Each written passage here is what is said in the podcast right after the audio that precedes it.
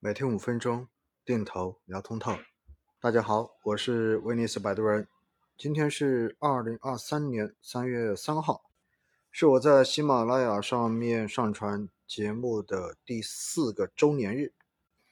感谢老朋友们四年以来的支持。我也不知道自己还能在这里坚持做多久。在近半年以来，哈。感觉喜马拉雅上面的节目确实做得越来越意兴阑珊，或许是因为过去这一年确实市场的表现也非常的不好，大部分人呢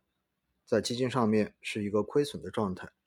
所以在这样子的一个情形之下，没有多少人会真正的在市场弱势的时候有兴趣去了解基金，更多的人可能是抱怨，表示不相信。甚至于谩骂，而另外一方面，大家也知道，我在喜马拉雅上面的节目现在完全都只做免费的节目，所以呢，没有办法给喜马拉雅平台来创造出收入，这样子导致节目在平台上面的曝光率以及各种排名上面，实际上在过去的这半年到一年时间，受到了非常明显的人为影响。而老朋友们呢，实际上大多数在每周一都会收看或者收听威尼斯星空夜话的直播。大家对于我所讲的这些东西逻辑，基本上呢都已经非常的熟悉了。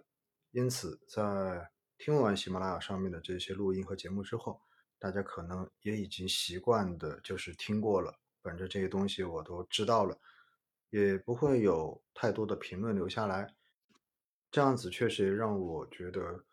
在喜马拉雅上面继续的上传录音，到底还有多大的价值和意义？它到底还能够去影响到多少人？对这些其实都慢慢的充满了怀疑，尤其是看到在平台上面很多推股票的、搞营销的这些号，反而会有很多的点赞，会有很高的播放量，会有很高的排名和评价，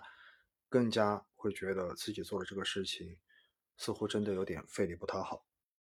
所以还能坚持多久，我现在真的不知道。但是不管怎么样，二零一九年的三月三号到二零二三年的三月三号，已经整整的四年了。还是要感谢喜马拉雅，让很多的朋友认识了我的声音，认识了我。明天晚上的八点钟，我将会在喜马拉雅上面。做四周年的一个周年庆直播，如果大家对于投资有什么样的问题想问的话呢，明天晚上八点，喜马拉雅直播间不见不散。再次感谢老朋友们的支持。